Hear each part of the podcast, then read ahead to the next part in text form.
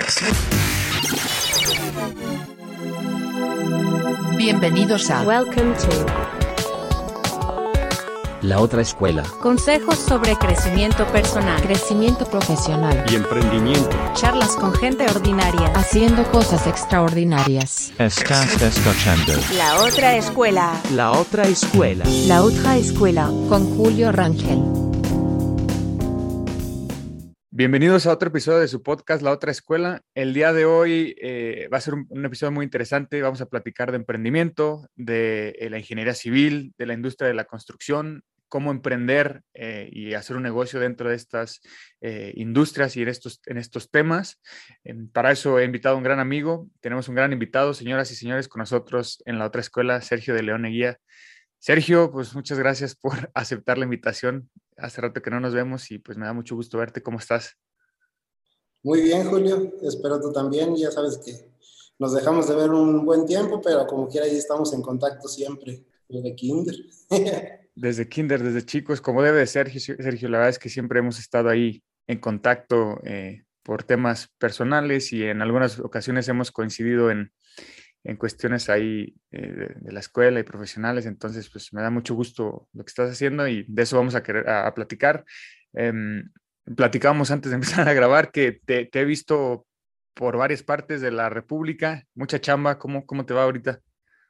Muy bien, es el objetivo. Ahora sí que este año llevo ahí dentro de mis planes, pues ir logrando diferentes metas. Este año es el objetivo ir creciendo. A lo mejor no agarramos eh, proyectos muy, muy grandes o, o, así, pero ir expandiéndonos, experimentando lo que es dirigir desde otra ciudad una construcción en ciudades ajenas a la que yo radico. Entonces vamos ahí experimentando, eh, pues a manera entre juego y, y, como una responsabilidad, porque ya dependen familias claro. eh, de uno, tanto la mía como de trabajadores. Entonces, pues trato de no jugar mucho y, y que vaya, porque tiene que ir, no hay de otra. Sí, ya, ya, iremos platicando un poco más a detalle para conocer de esta industria y cómo eh, se hace un, o cómo tú iniciaste un emprendimiento, un negocio eh, en estos temas. Eh, para los que nos estén escuchando por primera vez, Sergio, si nos puedes compartir hoy en día quién es Sergio, a qué te dedicas y qué emprendimientos, proyectos tienes ahí bajo tu cargo. Eh, bueno, mi nombre es Sergio de León Eguía, soy originario de la ciudad de Matehuala, San Luis Potosí. Actualmente tengo ya mi familia, mi esposa, dos hijos. Eh, soy ingeniero civil de profesión. Eh, he graduado de allá del TEC de Monterrey, en Campus Monterrey. Y, y, pues me dedico a todo lo que es construcción, construcción en general. Traigo ya lo que es una trayectoria también de mi familia en el negocio personal. No estoy yo de lleno ahí, pero como quiera, seguimos ahí en contacto. Eh, y principalmente eso, o sea, siguiendo conservando lo que es el, el valor familiar, pues, tanto en los negocios como en lo personal. Sí, digo, desde que te conozco, eh, a lo mejor crecimos en ambientes algo similares donde la familia se involucra en, en, en, algún emprendimiento, ¿no? En empresa, negocio, que hay que estar muy, muy ahí de la mano. En tu caso, ¿cómo, qué, qué tanto influyó eso, Sergio, para decidir tu, tu, tu desarrollo profesional? O sea, ¿qué, ¿qué, factores tú tomaste como para, eh, cuando tuviste que decidir qué estudiar, tomar esa decisión? No, bastante, influyó bastante en el sentido de que uno, no, yo siento que nunca me limitaron ni a mí ni a mis hermanos en cuestión de a qué carrera estudiar o hacia qué rumbo dirigirnos. En realidad nos dieron carta libre de lo que quieran, eh, existe el apoyo y, y pues tarde o temprano algo, alguna relación tenemos que, que, encontrar. En realidad estudié algo muy diferente a lo que es el negocio familiar y aún así ahí estoy relacionado de alguna otra manera. Eh, en cuestión de ingeniería civil lo tenía ya muy definido desde cuando íbamos a salir de primaria. Eh, ya sabía más o menos a lo que me quería eh, dedicar. Antes yo creía que arquitectura era como que lo que era mi fuerte y siempre decía, no, pues arquitectura, incluso de, de, primaria cambié a secundaria por el simple hecho de que había dibujo técnico como, como yeah. taller. Pero ya con el paso de los años en prepa, en las carreras profesionales que hacen ahí para incentivar a, seguir en, la misma escuela. Eh, ya me di cuenta que en realidad lo que a mí me gustaba no era arquitectura, sino era ingeniería civil, o sea, pues son áreas muy similares, pero ingeniería civil y un poquito más de matemáticas, menos diseño. Y, y, eran en realidad los temas que a mí me interesaban. Ya fue ahí donde dije, ok, no era arquitecto lo que quería, pero sí sabía los objetivos que, que buscaba. Entonces ya nada más cambié el nombre de arquitectura a ingeniería civil y fue como me decidí ir a Monterrey a estudiar. ¿Cómo, en tu caso, cómo, cómo surge ese interés eh, por la ingeniería civil? Digo, ahorita ya nos platicas que fuiste descubriendo como la diferencia entre la arquitectura y la ingeniería civil, pero ¿qué viste o qué, influencias tenías alrededor, ya sea de, familiares, amigos, que te fuiste declinando por desde muy temprana edad estudiar ingeniería civil y te lo pregunto porque mucho eh, de, las, de las conversaciones que tenemos en este podcast con las personas que platicamos, que tienen una, trayectoria profesional muy interesante, es que cuando tuvieron que decidir qué estudiar no, no tenían como la certeza de a qué se querían dedicar, ¿no? Y muchas veces fueron modificándolo en el camino y hasta que hoy en día, pues a veces la gran porcentaje no se dedican al 100% a lo que estudiaron y que no tiene nada, de malo, simplemente es una constante evolución, ¿no? En tu caso, ¿cuáles fueron esos puntos que viste o esas influencias, esas cositas que, que, te fueron alimentando ese interés por estudiar esta carrera? Yo siento que pues, en realidad en sí toda la vida te va marcando, te va influenciando directa e indirectamente, a veces no te das cuenta, a veces sí. Eh, Quizá como de niño, debido al trabajo de mi papá, viajábamos demasiado. Quizá eso influyó inconscientemente en ir conociendo no solamente cuestiones de la región, edificios de la zona, sino que me tocó como que experimentar literalmente de norte a sur del, del país eh, diferentes tipos de construcciones, materiales, formas de trabajar. Entonces yo siento que eso indirectamente fue, fue influyendo. Otro aspecto que influyó también es una plática y ese es algo muy puntual, por eso digo, hay cosas indirectas, hay cosas muy directas. Esa plática es de mi, mi abuelo materno, eh, don Santana. Él, recuerdo una época que aquí en Matehuala decía, no, es que va a haber sequía y, y en realidad había una sequía fuerte y todo. Él, dentro de su conocimiento, estaba platicando con un conocido, decía, podemos hacer un invento así, así, existen estas máquinas. Eran máquinas que no eran específicamente para producir agua dulce, pero él traía ese conocimiento hacia, hacia resolver ese problema. Como que de ahí también nació este gusto por encontrar soluciones en otras áreas que no son relacionadas a, a lo que uno sabe o a lo que quiere resolver entonces, como que transformar esas soluciones de otras áreas a lo que uno aplica. Entonces, como que de ahí me nació ese gusto también de, o sea, lo relacionaba yo con la construcción. O sea, y yo fui relacionando con la construcción, dije, esto es lo que me gusta. Eh, lo que sí es de que a través de, de mi infancia y adolescencia, pues me di cuenta que lo que era cuestiones de diseño, estética, como que se me daba, me gustaba, estaba incluso en talleres de dibujo, eh, practicaba lo que era pintar, iba a cursos, todo. Entonces como que decía yo, la parte a lo mejor artística, estética, se me da natural. Los números y las matemáticas es en lo que me cuesta, no que no comprendiera simplemente el razonamiento matemático, la velocidad era lo que me costaba trabajo y empecé a estudiar ingeniería civil. O sea, si sé que lo otro, que es más relacionado a arquitectura, se me da más de manera natural, pues estudio lo que no y, y complemento. Y, pues sí, de hecho en prepa, ya ves que nos hacen un examen eh, como para orientarnos hacia qué carrera. Me acuerdo mucho y, y mis papás pues están conscientes de eso, que les dijeron, ¿sabes qué? Su hijo en razonamiento matemático, mejor que estudie algo que no traiga tanta, ¿En serio? tanta matemática. Y, y no, pues dice, si va a estudiar ingeniería civil le va a costar, y sí, me costó en, en, esa parte, no tanto en resolver los problemas, simplemente en la velocidad, sobre todo a veces los exámenes que tienes una hora definida.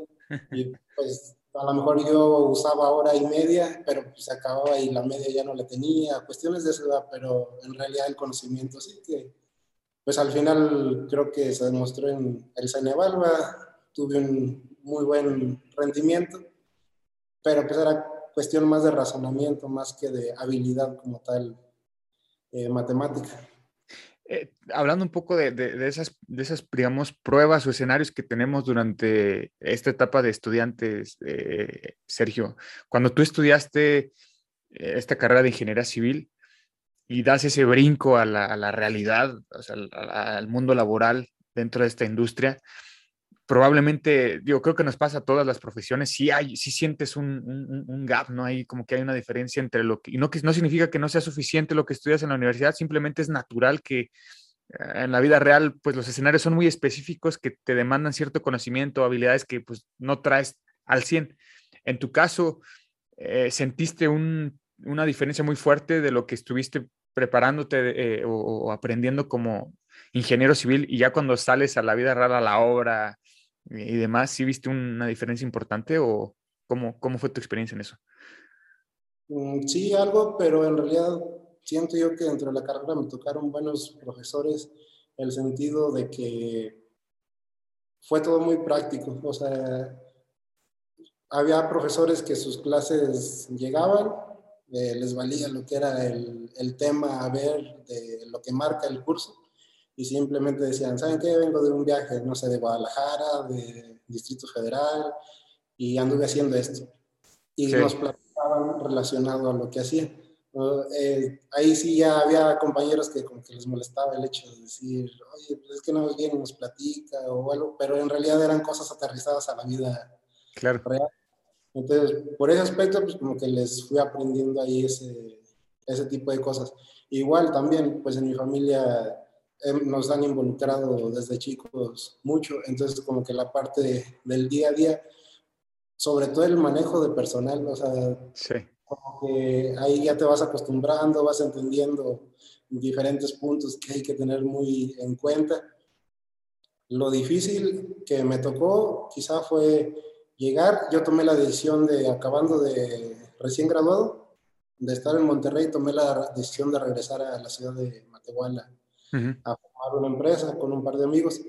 Eh, quizá eso fue lo difícil de que, ok, muy fácil se forma la empresa, haciendo todo, pero no queda en papel, o sea, el chiste es conseguir los clientes y claro. empezar a, a, trabajar.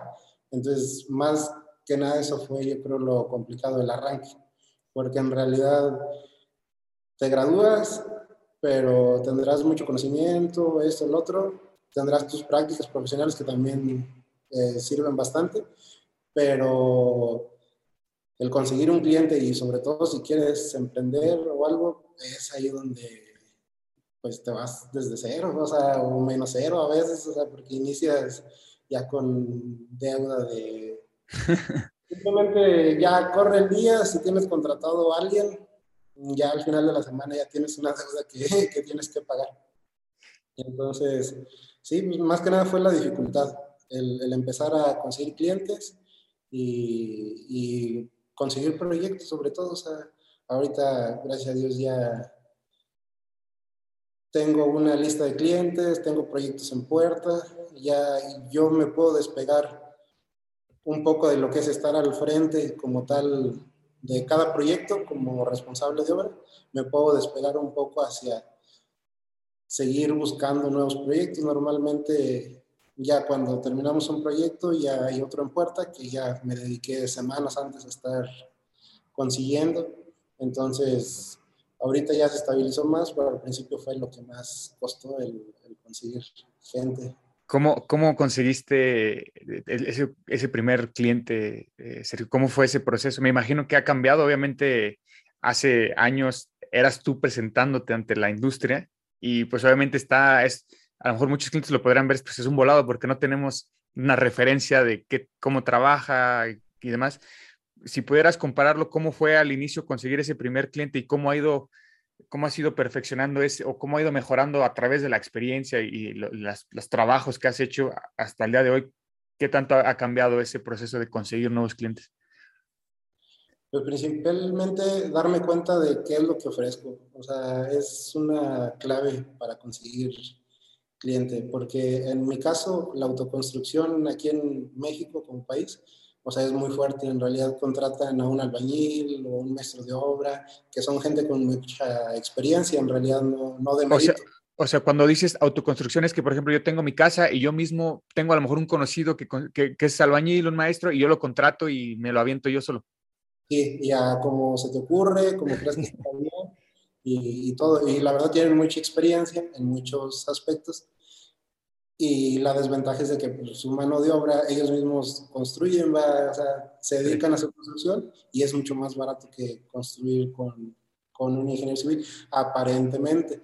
O sea, porque en realidad ya una vez que se desarrolla el proyecto, normalmente yo, yo a mis clientes así les digo, digo, por cada peso de, de diseño que le inviertan, se van a ahorrar de 2 a 3 pesos en construcción y, y de 5 a 7 pesos en lo que es la vida útil de, de aquí a 20 años. O sea, el mantenimiento de, de, la casa. Es decir, no sé, inviertes mil pesos en, en, un diseño, o sea, por decir un ejemplo, son dos mil o tres mil pesos ahorrados al momento de la obra. ¿Se ahorran en qué? En que pues, no te vas a equivocar y de que, ¿sabe qué? No me gustó esa pared, túmbela. O, o en cuestiones, ya uno les dice, ¿sabes qué? En mi caso, te mando tu paquete de, de, del día, por así decirlo, de materiales, no, no te va a faltar material. Y, y, a veces en autoconstrucciones de que, pues, ¿sabe qué? Me faltó más cemento, me faltó más pila o cosas así. O sea, en ese tipo de ahorros es donde se, se, ahorra la gente.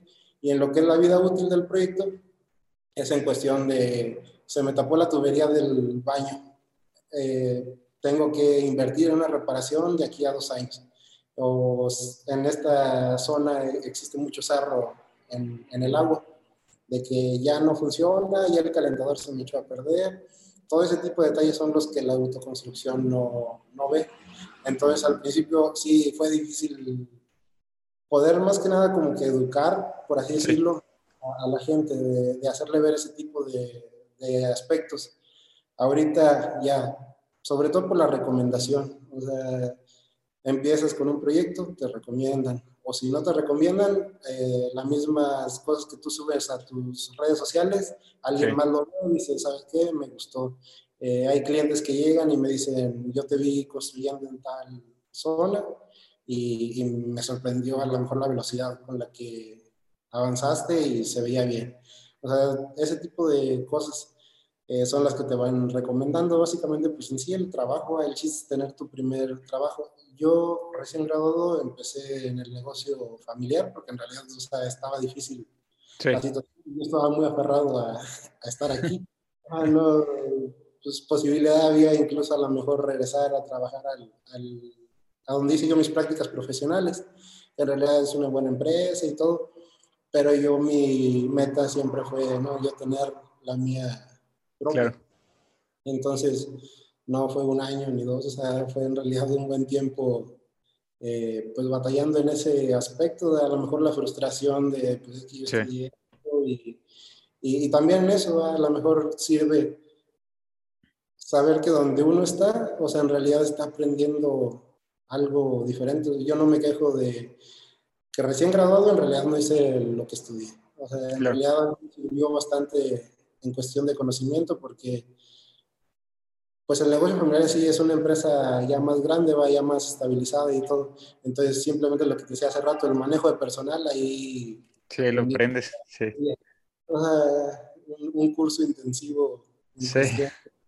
de administración. Eh, y pues aprovechar todo lo que se te vaya poniendo en el, en el camino es principalmente lo que te ayuda a conseguir más, más clientes. Todas las experiencias, todo, todo, todo creo yo que cuando se tiene un objetivo bien claro, nada sale de relleno. Ya ves que dicen luego a veces, no, hombre, esa materia es de relleno.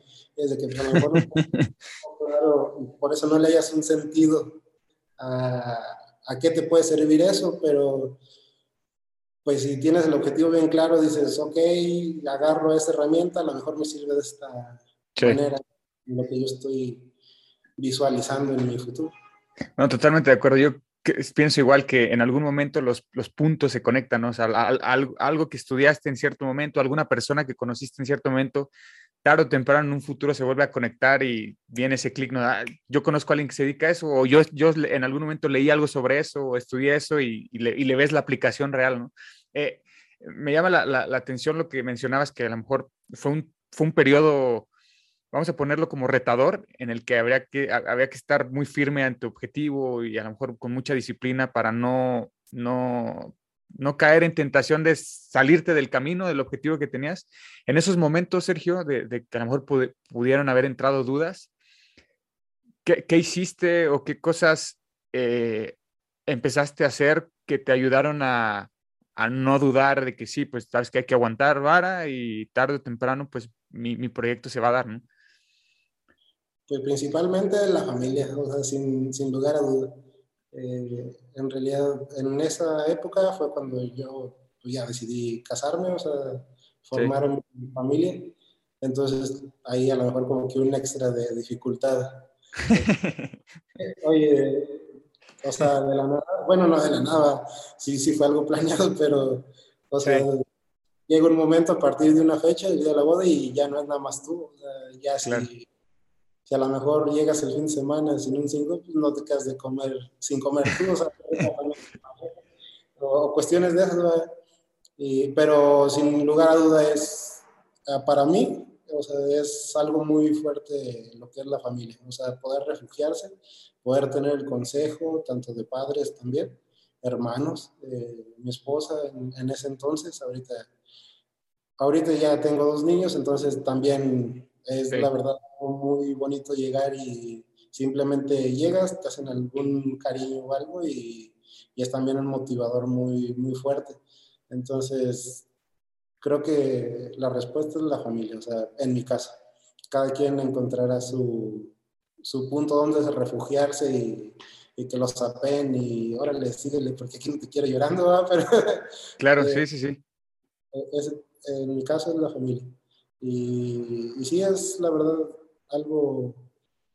Yo digo que si existe un valor que se llama la familia, es como que de mis favoritos. O sea, es, claro. es eso. No, es no te, te, estoy totalmente de acuerdo contigo. En algún lado leí que, a lo mejor no sé si era en tono de broma, pero decían que un hombre casado y con familia se vuelve más productivo que un hombre soltero, porque tal, tal como lo dices, ¿no? Ahí tienes gente que depende de ti y a lo mejor esa persona pues no tiene otra motivación más que esa familia que está atrás, ¿no? O sea, esa familia que está a un lado, adelante de ti, que el que tienes que pues, proveer y, y, proteger. Y, y sí, te, te, te, sigo totalmente que a lo mejor es tu fuente de, de energía, de motivación para lo, lo, que sigue. Hablando sobre eso, eh, Sergio, ¿cómo, cómo, cómo consigues eh, estos clientes fuera de cierta, cierta localidad, cierta zona como es San Luis Potosí, Matehuala y pues ya en Monterrey y en otros estados? Que te, que te he visto? ¿Cómo, cómo se da ese, ese, ese, esa conexión con clientes al exterior? Pues es recomendación y, y, muchas veces también yo me llevo la sorpresa eh, cuestión de publicidad en páginas. A mí lo que me ha servido mucho es lo que es Facebook. Sí. Eh, es la red que prácticamente eh, manejamos.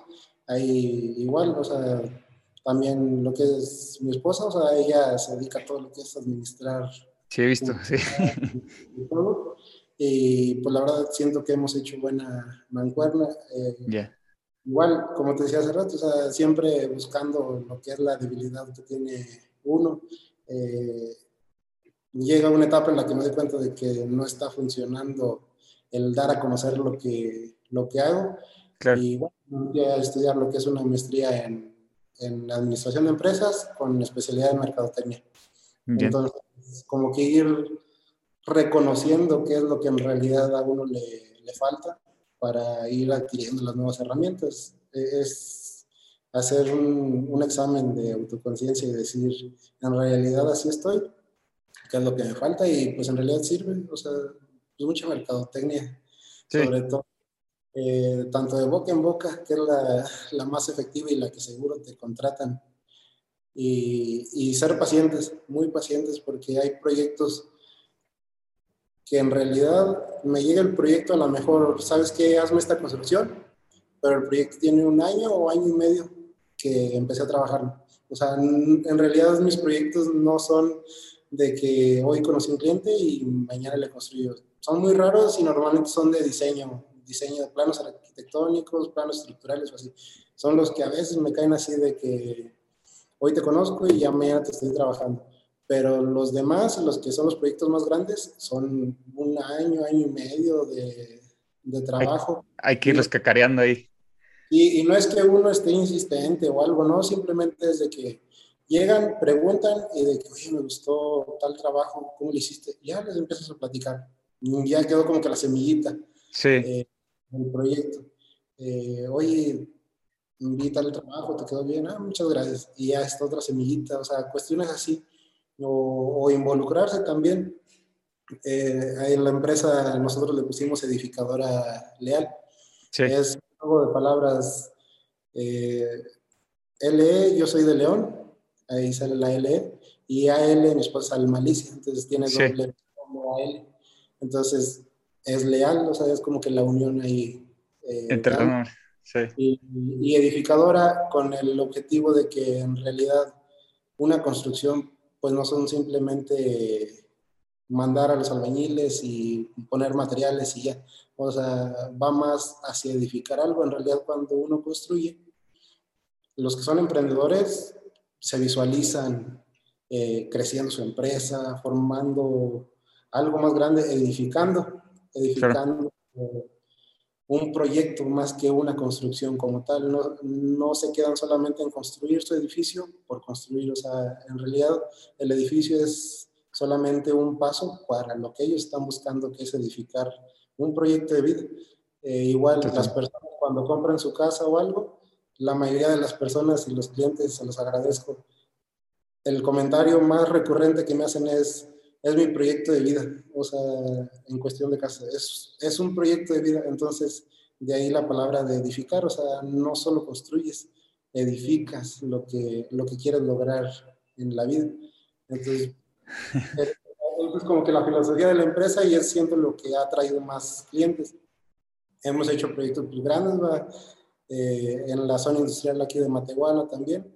Entonces, pues igual los clientes de la zona industrial, a ellos yo los conozco de, de toda mi vida, o sea, Sí. ellos y todo, pero igual cuando me contratan también, yo sabía y conocía su historial de, de vida que viene ya desde su papá y todo, entonces en realidad el proyecto que hicimos ahí es una edificación que va hacia algo más grande, no es simplemente la construcción y meramente financiera o sea, ver resultados y ya, o sea, en realidad hay aspiraciones dentro de, y es en lo que me he enfocado, de hecho, incluso por cuestiones de gobierno no he construido nada porque, pues, como que le falta esa... No, no, em- no empata con la filosofía. No, sí te sigo te- totalmente. Y es, es, digo, hasta como marketing está bastante bien porque eh, tal cual como dices, creo que tú lo, lo único que haces es que eso, ese propósito de vida, a lo mejor esos ideales, esos, esos, esas metas, tu, tu paso a lo mejor es ayudarles a materializar, pero es el punto de partida para, para lo que sigue, ¿no? Que, que, que Sí. se escucha un poco romántico esta parte de, ¿sabes qué? Eh, que, que creo yo que es, que es muy humano, ¿no? O sea, siempre buscarle un sentido a lo que, a lo que, a nuestras, a, a las cosas que no logramos entender. A lo mejor para nosotros verlo materializado en una casa, en una planta, en una, en una, en una planta de fabricación, lo que sea, es como que darle ese sentido de, mira, las ideas que tenía aquí, aquí están construidas y es mi base como para, para lo que sigue, ¿no? Sí, ¿no? Y el resultado de los esfuerzos de las personas y todo. Exacto. Eh, En ese aspecto también somos como que muy conscientes de, de tampoco pasarse de lanza uno en cuanto cobra o, o sea, Sí. no digo malgastar tampoco el conocimiento de uno, o sea, en realidad uno apoya y todo, pero la verdad, eh, ya conociendo bien lo que es la construcción, o sea, hay puntos en los que más que ahorrarse en materiales eh, o calidad, a veces con una buena administración te ahorras tiempos y pues el tiempo al final de cuentas es, es dinero, o sea, está muy trillada la frase, pero es, es en realidad eh, dinero ahorrado en cuestiones de tiempo, eh, te ahorras trabajos mal hechos, eh, entonces todo eso reflejarlo de cierta manera al cliente. Y, y, es lo que nos ha mantenido, hay clientes que pues, gracias a Dios, o sea, empezamos a trabajar con ellos y hemos seguido, o sea, en realidad acabamos una etapa. Hay unos que dicen, ¿sabes qué? Espérame un mes, dos meses, un año y regresamos a la siguiente etapa. Y están ellos conformes, están satisfechos, porque precisamente es como no nos concentramos en hacer la construcción, sino más que nada materializar y, y construir, ayudarles, porque incluso también me involucro ahí un poco en cuestión financiera hasta donde ellos me permiten de decir, a ver, no sé, tus flujos económicos, ¿cuánto es? No, pues tanto a la semana o tanto mensual, eh, tanto bimestral, ya dependiendo ¿va? del tamaño de la empresa.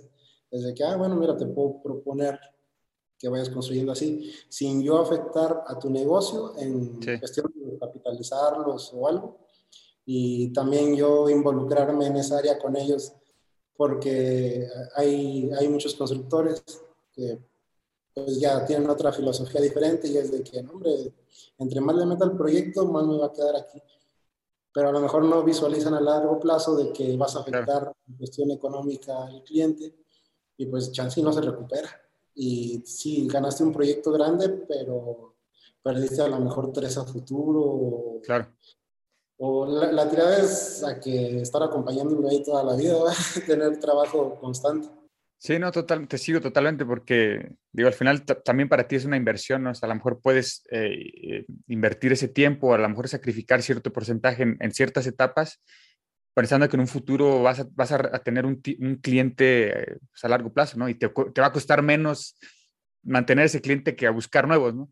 Em, Y, y al final pues, lo que buscan ahorita actualmente las empresas no es solamente cliente de una vez, sino son clientes Exacto, la recompra, ¿no? Sí. Sí. Eh, eh, en- en- sé que va a ser un poco complejo tratar de, de simplificarlo, Sergio, pero si tuvieras que, que, que sintetizar cómo es el proceso desde, imagina que llega un cliente, te dice la idea o el proyecto que tienen, ¿qué pasa? ¿Qué, qué- son, ¿Cuáles son esos pasos que suceden desde que está la idea, lo diseñas hasta que ya se logra materializar el, el proyecto? Pues mucho de lo, en realidad, es, es todo basado en un libro, tú lo debes de conocer, es de Project Management, Ujú. eh, PM, PM Book. Ajá, Es una guía estandarizada ya, a nivel mundial. Eh, básicamente es hacer lo que es el charter, es la hoja de inicio, ver todos los alcances que tiene el cliente, decir, mi proyecto consiste en esto, estos son los objetivos. Eh, es una hoja muy estandarizada. Eh, igual pueden buscar el libro. Eh, es una organización americana, me parece. Sí, Y hay una versión en español también de un autor, se llama Yamal Chamón.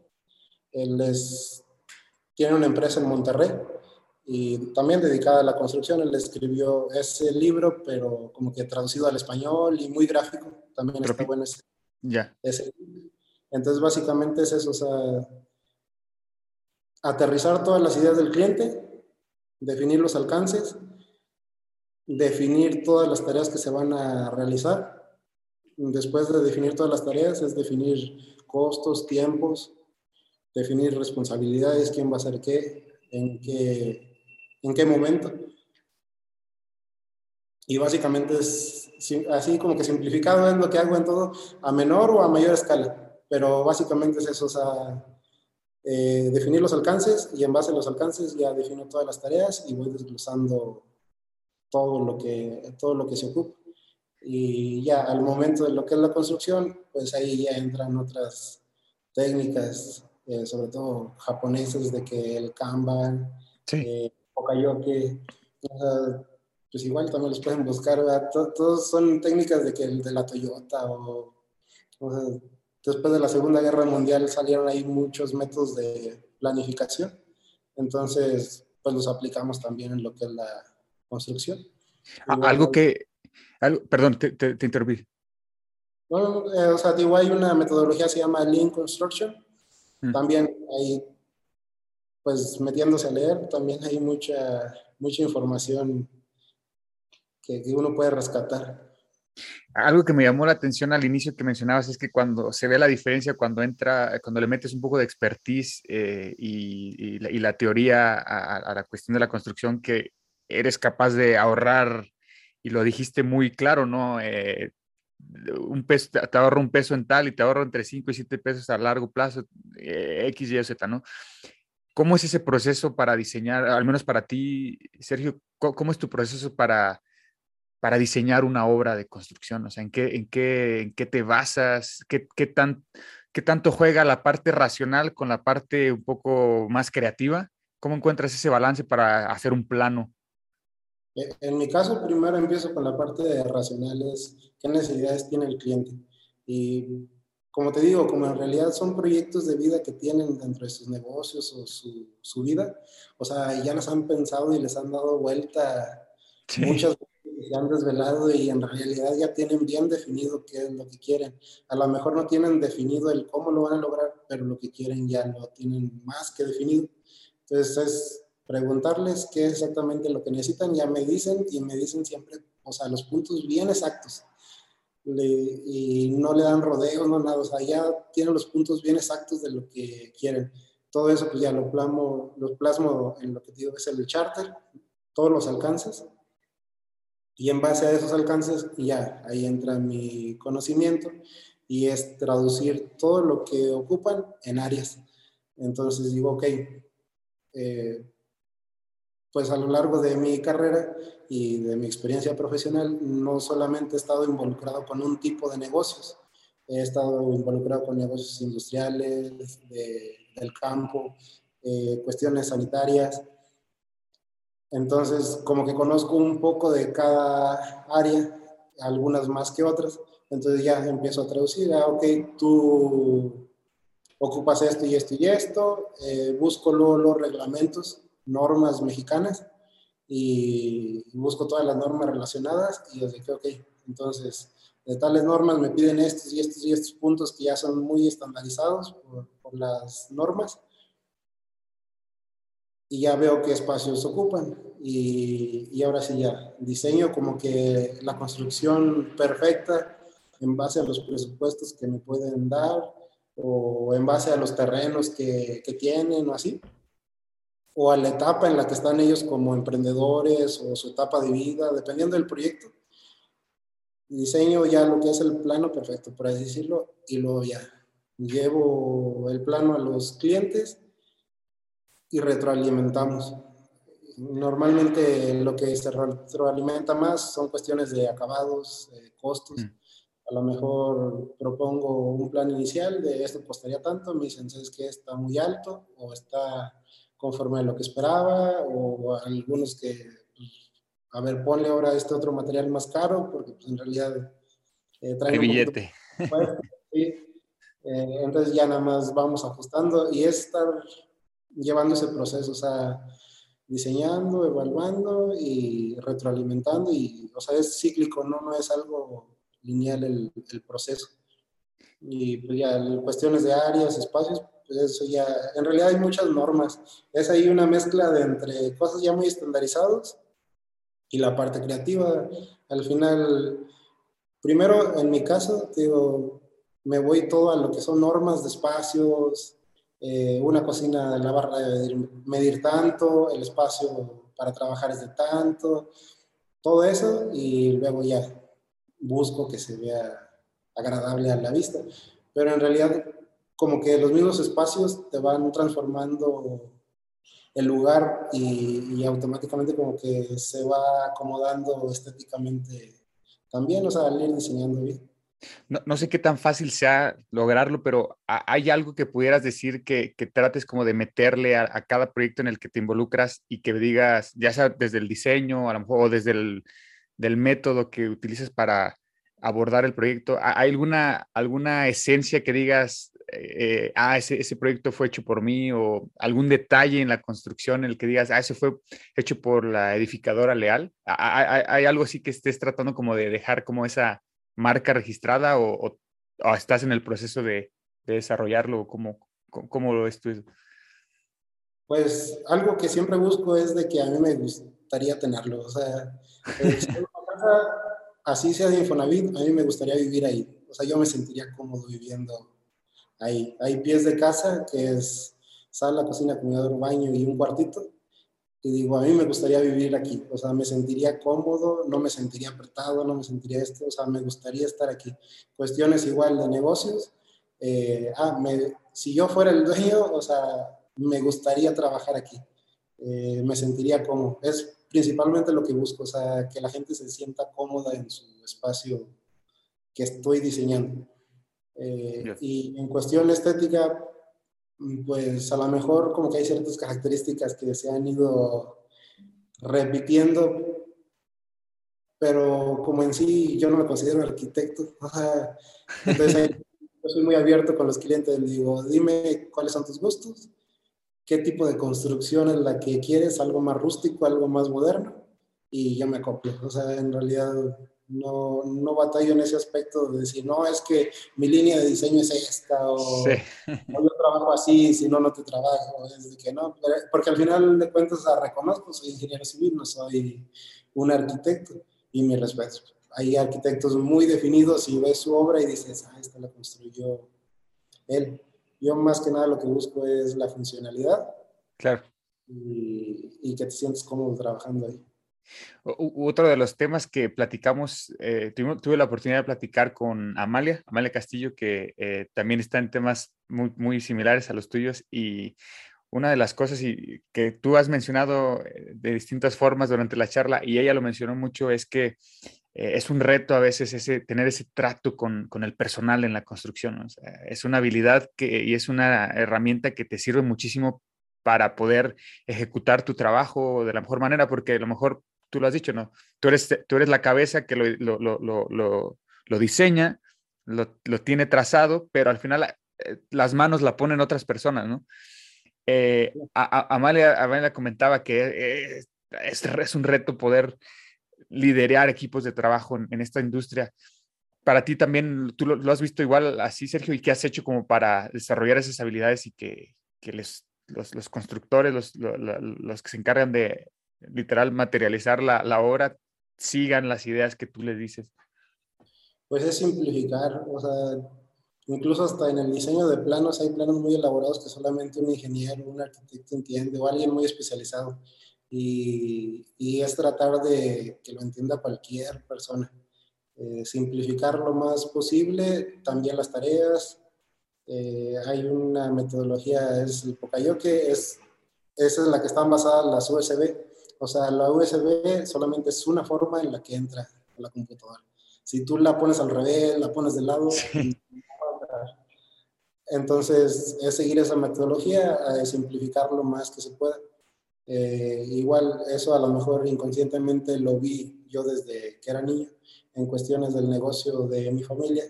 También hay métodos muy estandarizados por colores, números. Eh, muy visual y muy visual, sobre todo muy visual, todo hacerlo muy, muy visual.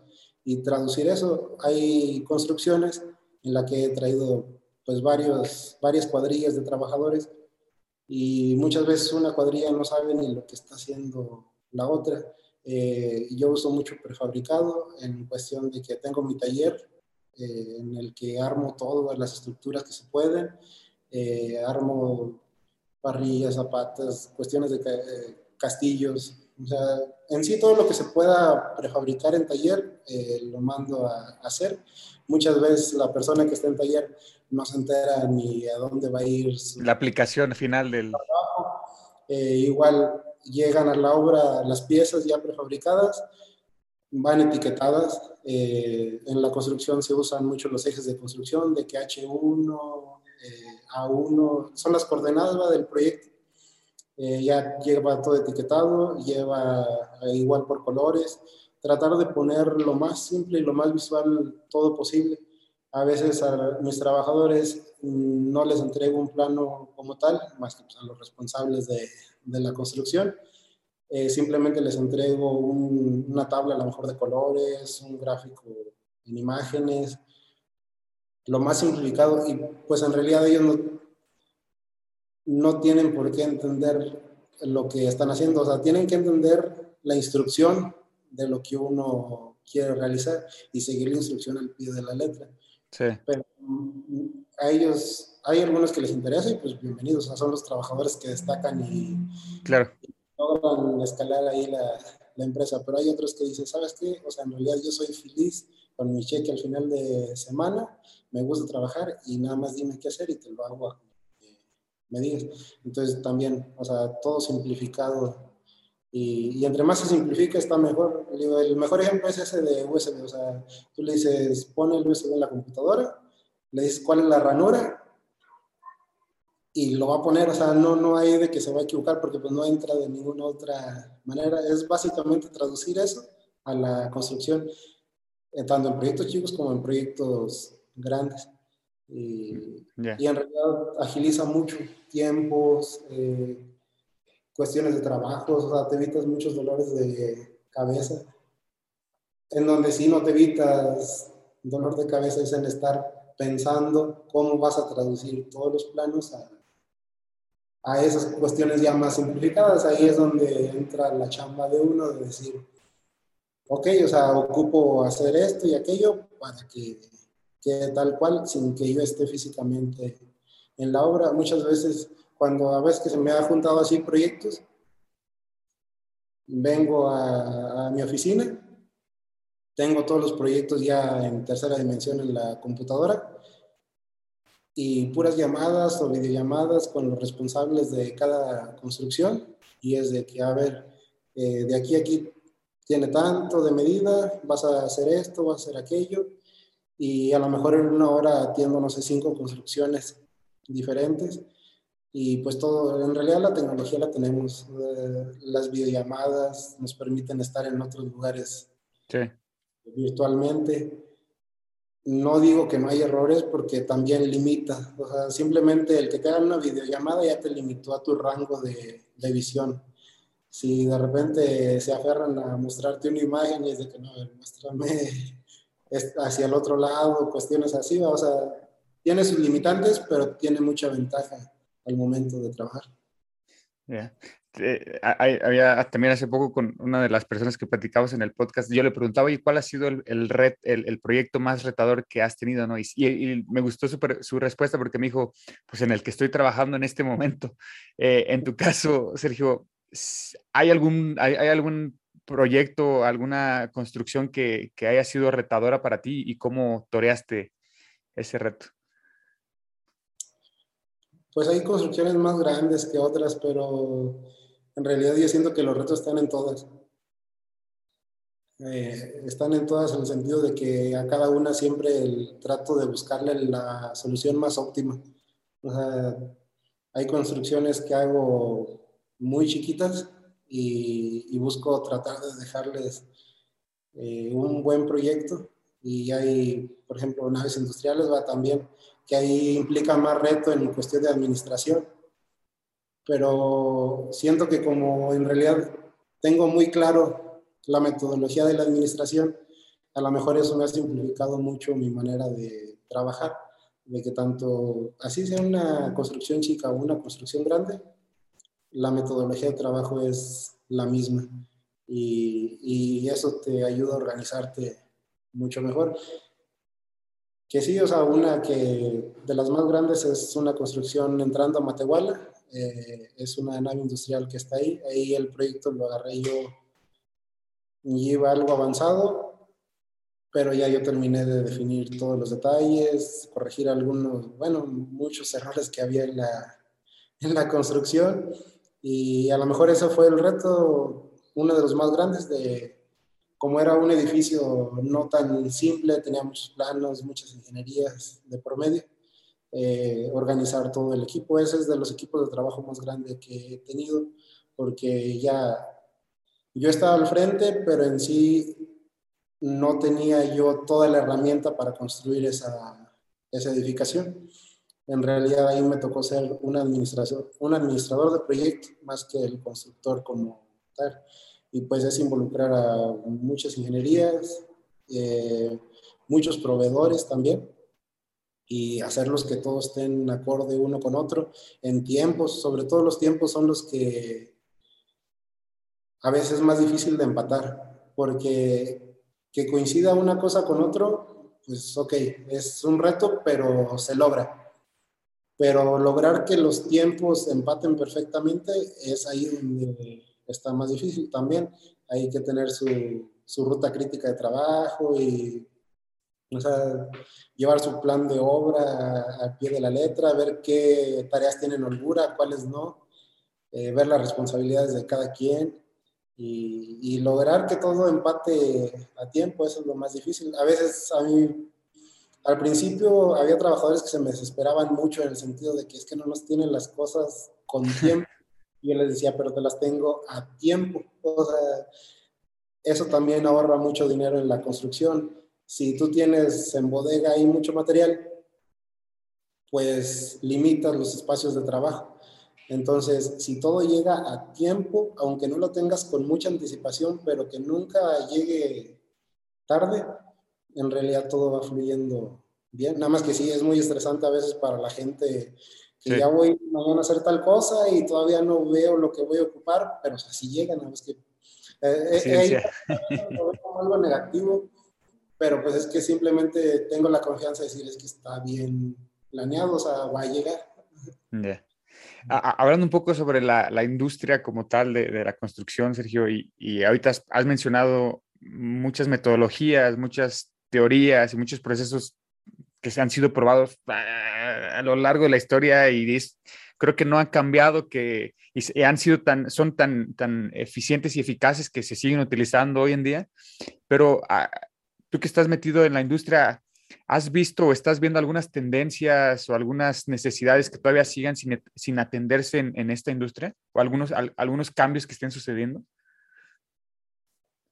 Pues a lo mejor ir buscando también la parte de cuidar la salud de los trabajadores. O sea, en realidad, al menos desde mi punto de vista, en la construcción los trabajadores están acostumbrados a, no hombre, yo puedo y como Ahí el machismo va de decir estas y más horas y yo aguanto y miren cómo cargo todos estos bultos de cemento y, o sea, como en ese aspecto, pero pues al final repercute en la salud de los trabajadores.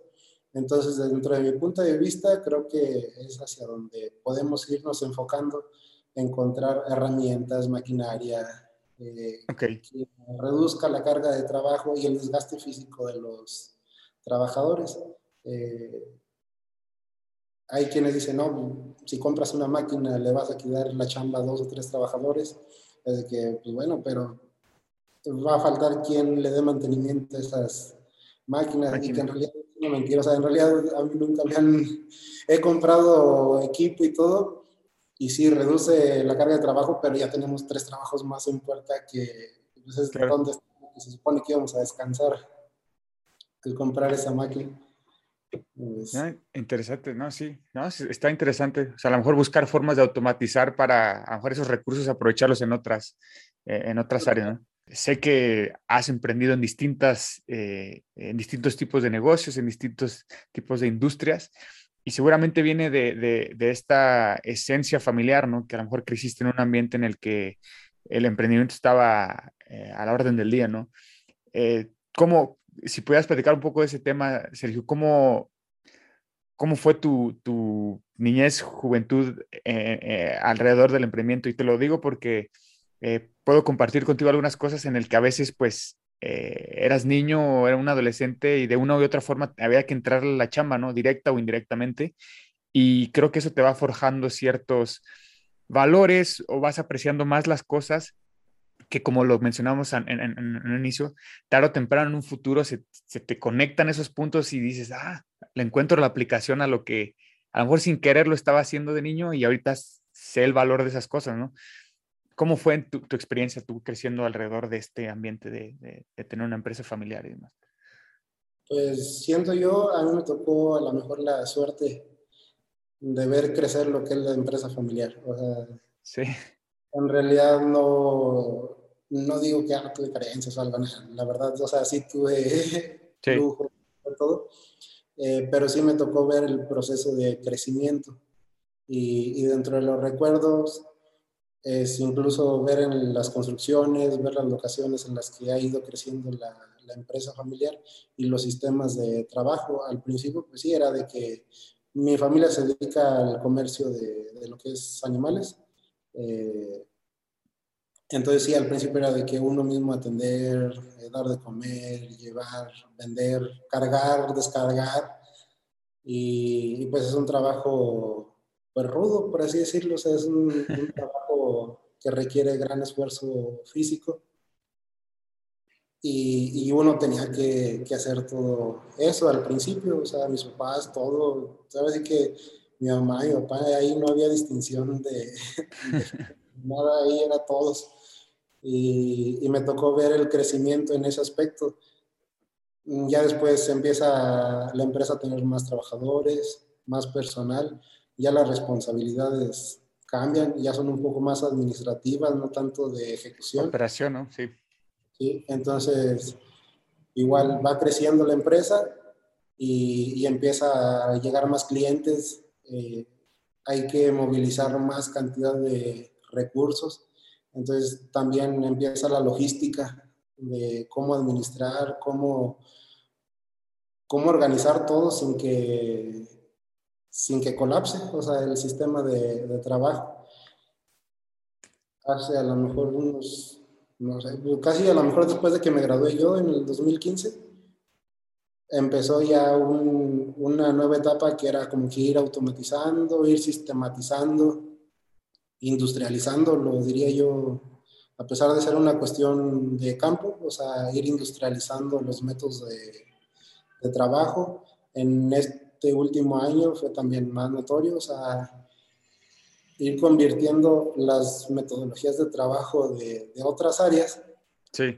cadenas de suministro, a lo que es la cuestión de, del campo, o sea, ir, ir traduciendo lo que es los resultados favorables de otras cosas a, a la empresa familiar. A lo mejor no es que haya sido una cuestión de, ah, los fui, los estudié y ahora lo hice yo, fue una cuestión más natural, de yo sé qué necesidades tengo y llegamos al mismo resultado. Entonces ahí es una cuestión mezclada a mí, a mis hermanos, pues igual a cada quien su, su carrera de estudio, áreas muy diferentes. Y todos fuimos adquiriendo conocimientos en diferentes áreas que al final en pláticas y todo familiares, pues sabes que tengo este problema, tengo esta dificultad, ah, pues fíjate que puedes aplicar esto, ah, fíjate que puedes aplicar esta sí. otra. Aparentemente cuando nos fuimos a estudiar, y, y, es una anécdota que cuenta mi papá que decía, había un peluquero en un pueblo y toda la gente creía que hijos iban a ser peluqueros. Dice, se nos va a acabar la gente a quién le vamos a cortar el pelo, mejor que otro estudie cocinero o yo qué sé. O sea, ir, ir creciendo lo que es la empresa familiar y no solamente todos dedicados a, a lo mismo y con el mismo conocimiento. Y, y, sí, sobre todo fue eso, o sea, ir creciendo de lo más rústico a, a, algo más industrializado. Es también un proceso largo, no, no es sí. un proceso corto. En sí, pues ya va a cumplir ya 29 años y, y, desde que nací y antes ya mi familia tenía su, su negocio familiar, entonces o sea, ya son casi 29 años eh, que a mí me ha tocado experimentarlos y he visto todas las etapas, o sea, y incluso sí. o sea, la etapa, como quien dice, más industrializada, más grande, ha sido una etapa reciente, no ha sido una etapa eh, antigua.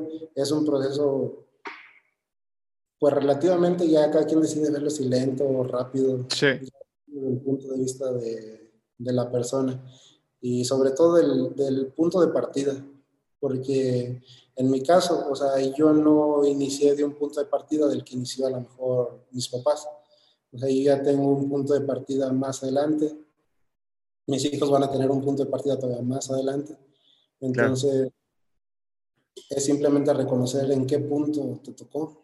Te tocó nacer y, estar. O sea, es una suerte en realidad pero también hay que ser conscientes de, de dónde viene esa suerte y, y, conscientes en el sentido también de saber de que no es algo que uno se ganó porque uno así lo, lo decidió, o sea, es algo que también te dan reconocimiento las otras personas.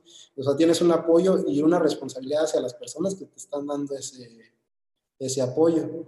En sí, el, la región aquí de Matehuala, pues es una región que la gente como que no apuesta mucho por, por la zona a veces, me ha tocado casos de que prefieren gente misma de aquí decir, no sabes qué, mis hijos los quiero viviendo fuera de, entonces a lo mejor el regresar fue con la intención de, pues quizás no se ha visto el potencial que, que existe y, y, sobre todo también compromiso social, ¿verdad? De, Claro. yo, yo salí a estudiar a otra ciudad gracias a que los recursos de, de mi zona fueron los que me permitieron estar allá afuera. No, no fui por porque me lo gané, o sea, como o sea, en realidad hubo el apoyo indirecto de todas las personas que, que están dentro del negocio, proveedores, eh, clientes, o sea, todo eh, aportaron indirectamente su, su apoyo para, para uno tener también que retribuir esa, ese apoyo de alguna manera y, y, ser consciente de, la, de que no está uno solo, sino que existe una sociedad que te respalda en, en los privilegios que a lo mejor uno pueda tener.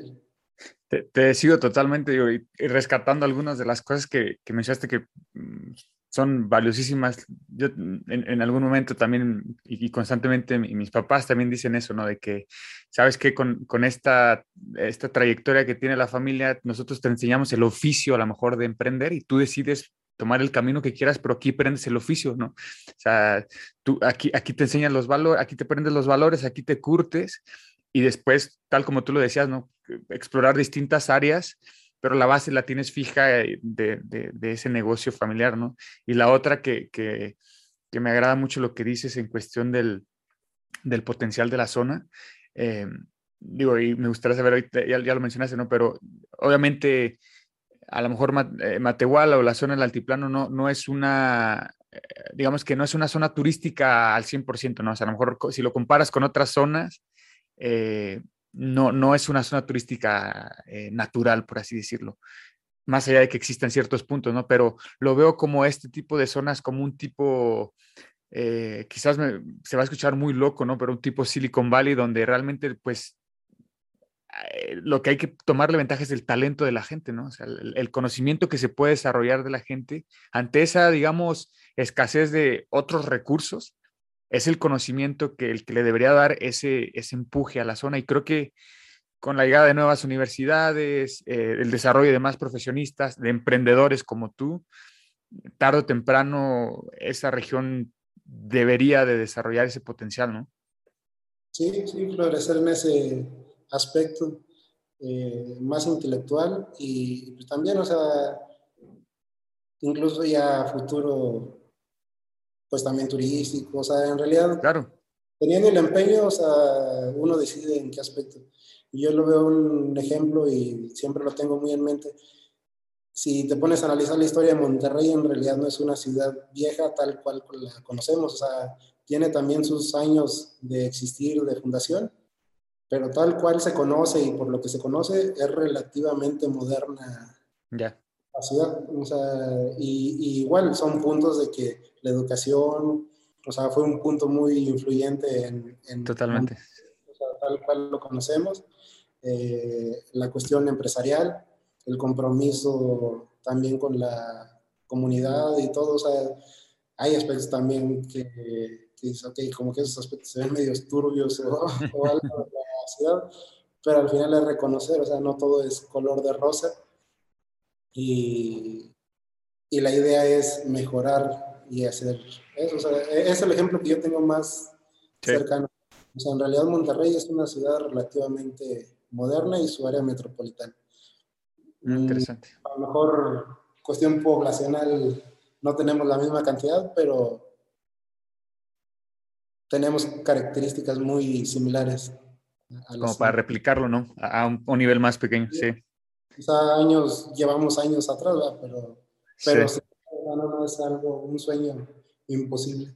No, te sigo.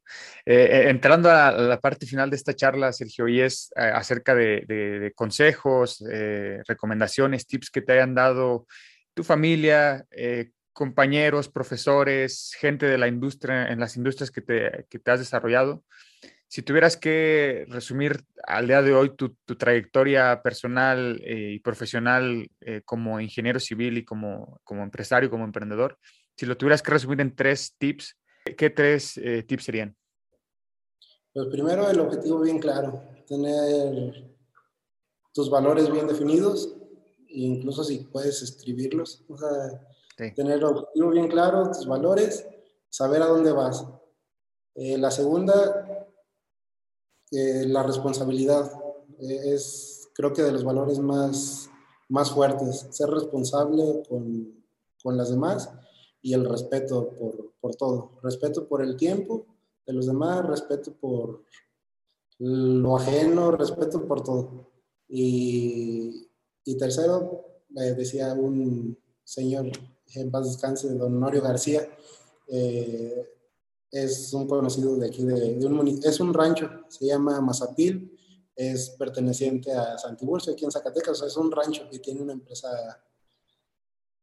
grande, sus hijos los enseñó a trabajar y hicieron algo muy, muy grande. Y, y él decía, para atrás ni para agarrar vuelo. O sea, y bueno, o sea, escuchar a lo mejor mucho a la gente mayor, sí. aunque gente a lo mejor con un carácter muy fuerte o algo, siempre tienen algo que compartir. Entonces, escuchar mucho a la gente mayor, siempre va a haber gente que te asesore, que te dé consejos, buenos, malos, pero, pero siempre hay algo que rescatar. Creo que eso es de las recomendaciones, siempre tener ahí un mentor y son los que te, te ayudan, te van dirigiendo hacia, hacia dónde quieres llegar y tener bien claro lo que quieres. Ya ellos te dirán y tú sabrás elegir si te agradó o no te agradó el consejo, pero si tienes algo bien claro, todo lo aprovechas. Buenísimo, totalmente de acuerdo, Sergio. Antes de despedirnos, para, para aquellos que te quieran eh, contactar eh, a ti o, o, directamente a alguno de tus proyectos, ¿Cómo, ¿Cómo te pueden encontrar, en, cómo los pueden encontrar en las redes sociales, Sergio? Pues a través de Facebook, es Certificadora Leal, esa es la página. Y pues en realidad ahí contestamos. El principal canal. Ahí están los teléfonos de contacto también. Eh, ahí está el correo, ahí está toda la información. Buenísimo. Eh, pues Sergio, muchas gracias por el tiempo, muchas gracias por compartir y, y, me da mucho gusto, sabes, digo, nos conocemos de hace tiempo y me da, me da mucho gusto todo lo que estás haciendo a nivel personal con tu familia y a nivel profesional con, con tu empresa.